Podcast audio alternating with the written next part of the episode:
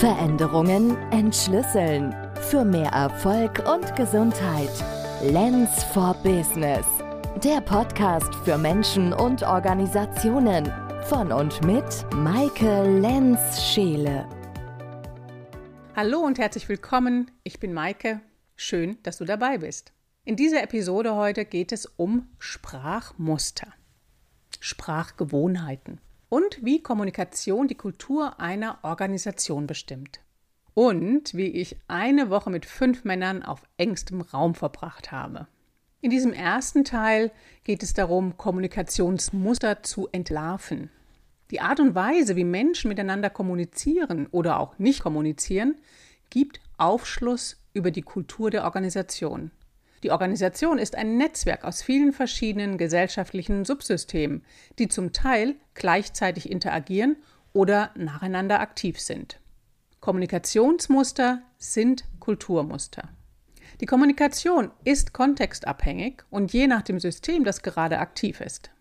Nehmen wir jetzt mal als Beispiel einfach zwei Menschen, Mark und Ellie. Und wenn wir uns vorstellen, dass Mark und Ellie Geschwister wären, die im gleichen Unternehmen arbeiten, sprechen sie dort in der Kantine anders miteinander als im familiären Subsystem bei der Planung des Geburtstages der Mutter.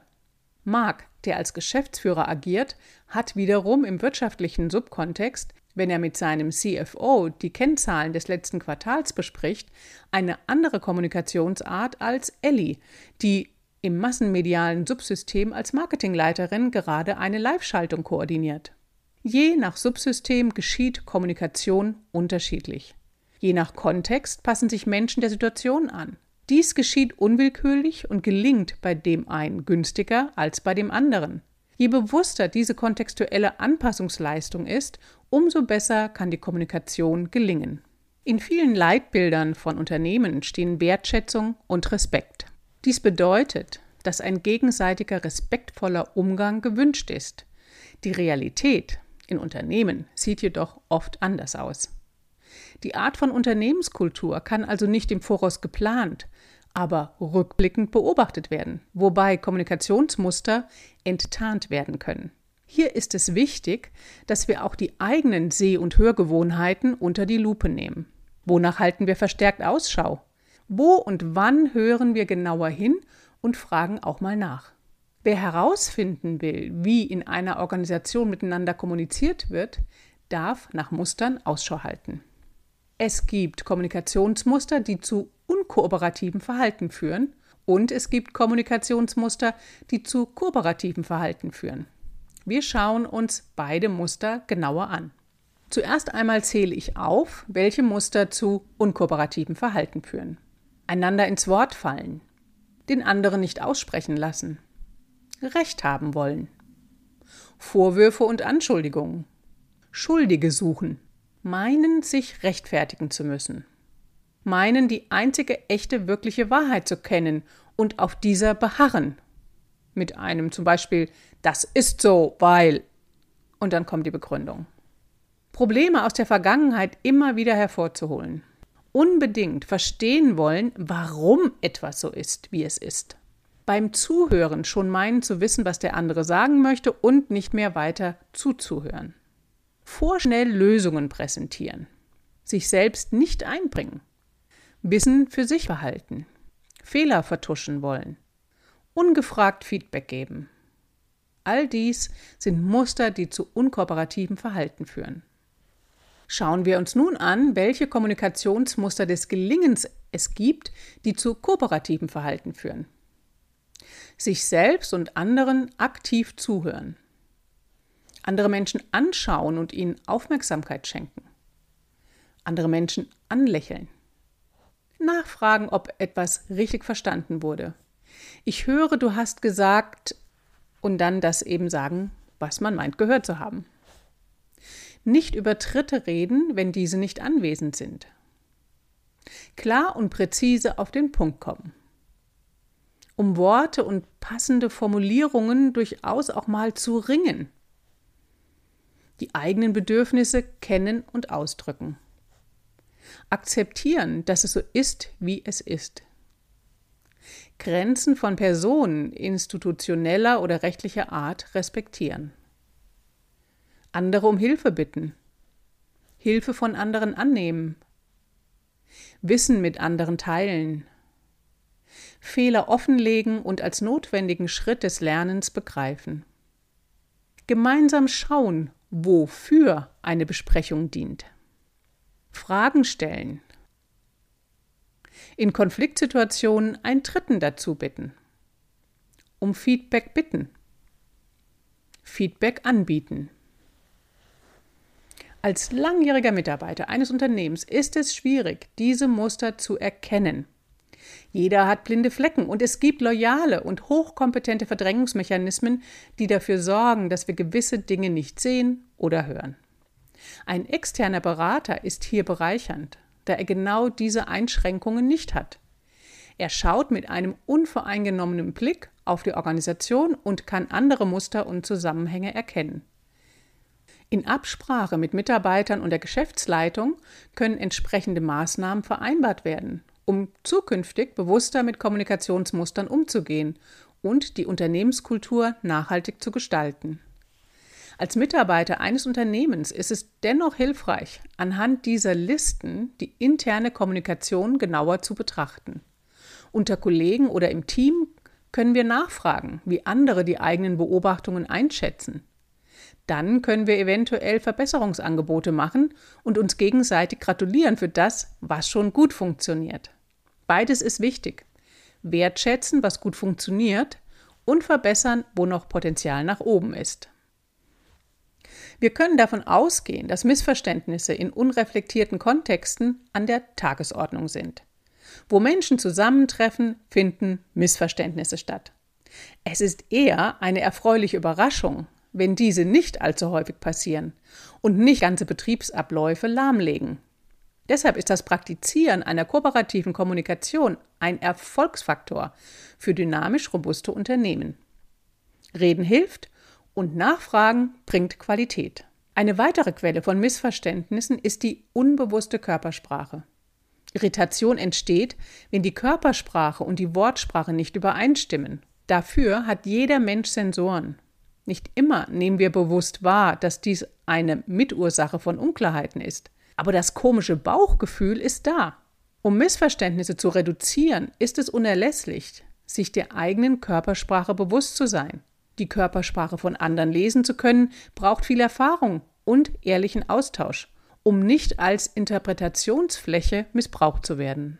Am hilfreichsten ist es, die eigene Irritation anzusprechen, wenn wir eine Unstimmigkeit wahrnehmen. Zum Beispiel, ich bin irritiert, wenn du an alle gerichtet fragst, wer Lust hat, die Aufgabe zu übernehmen und mich gleichzeitig mit deinem Blick fixierst. Oder es irritiert mich, von dir zu hören, dass der Kollege Meier die gestellte Aufgabe sehr gut gelöst hat, während du gleichzeitig die Papiere auf dem Tisch umständlich sortierst.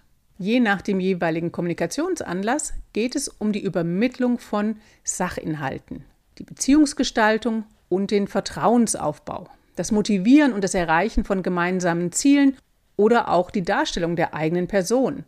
Die Darstellung der eigenen Person hat im Marketing einer Personenmarke eine wichtige Bedeutung jedoch nicht in der Unternehmens- oder Teamkommunikation. Bei der Kommunikation von Sachinhalten geht es vorwiegend um Verständlichkeit. Die Sprache sollte hier einfach, übersichtlich, möglichst prägnant und relevant für das sein, was zu tun ist. In einer blauen Welt mit zwar komplizierten Inhalten, aber bewährten Methoden und Werkzeugen, um den Problemen effektiv zu begegnen, kann eine reduzierte Sprache gut funktionieren, wenn sich zum Beispiel schnell Informationen über den Tisch zugeworfen werden. Auf einem Segelboot bei Windstärke 8 werden laut Anweisungen zugerufen und knapp zurückbestätigt. Kurze eingespielte Abläufe sichern hier das Überleben. Da ist kein Raum für einladende Sprachmuster, die im Konjunktiv formuliert sind. Die sind jedoch wieder hilfreich, wenn es später in der Kajüte um Manöverkritik geht. Dies gilt auch für Arbeitsprozesse in der Fertigung, wo laute Maschinen und eine enge Taktung eine andere Sprache erfordern. Je nach Kontext sind andere Sprachmuster nötig. Es geht darum, vielfältige Sprachmuster zu verwenden und je nach Situation wählen zu können. Einladende Sprachmuster dienen dem Beziehungsaufbau und schaffen Vertrauen. Menschen möchten eingeladen werden und die Wahl haben, ob sie die Einladung annehmen oder nicht. Wer sein Team motivieren möchte, um gemeinsam ein großes Ziel zu erreichen, kann auf kooperative, einladende Sprachmuster zurückgreifen. Ein Könner ist nichts für sich allein. In dynamischen, komplexen Arbeitskontexten werden heterogene Teams benötigt, die sich bestmöglich ergänzen, um Projekte umzusetzen. Könner sammeln eine freiwillige Gefolgschaft von Kollegen, wenn sie inspirieren, Angebote machen und dann loslassen können. Es folgen ein paar Beispiele für einladende Sprachmuster. Und du kannst jetzt ganz bewusst hinhören, welche Resonanz in dir entsteht, in deinem Körper.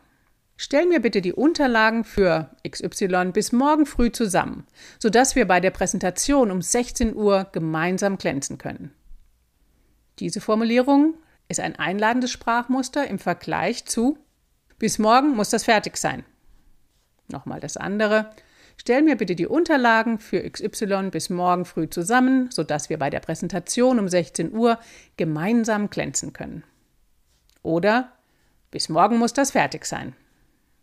Ein weiteres einladendes Sprachmuster. Von dem neuen Projekt habe ich euch schon erzählt. Es ist mir wirklich sehr wichtig, dass die Bedeutung des Themas in einem entsprechenden Werbeauftrag der Öffentlichkeit angemessen und mit der entsprechenden Wichtigkeit präsentiert wird. Deshalb würde ich mir wünschen, dass du, Sabine, mich mit deinen technischen und gestalterischen Fähigkeiten unterstützt.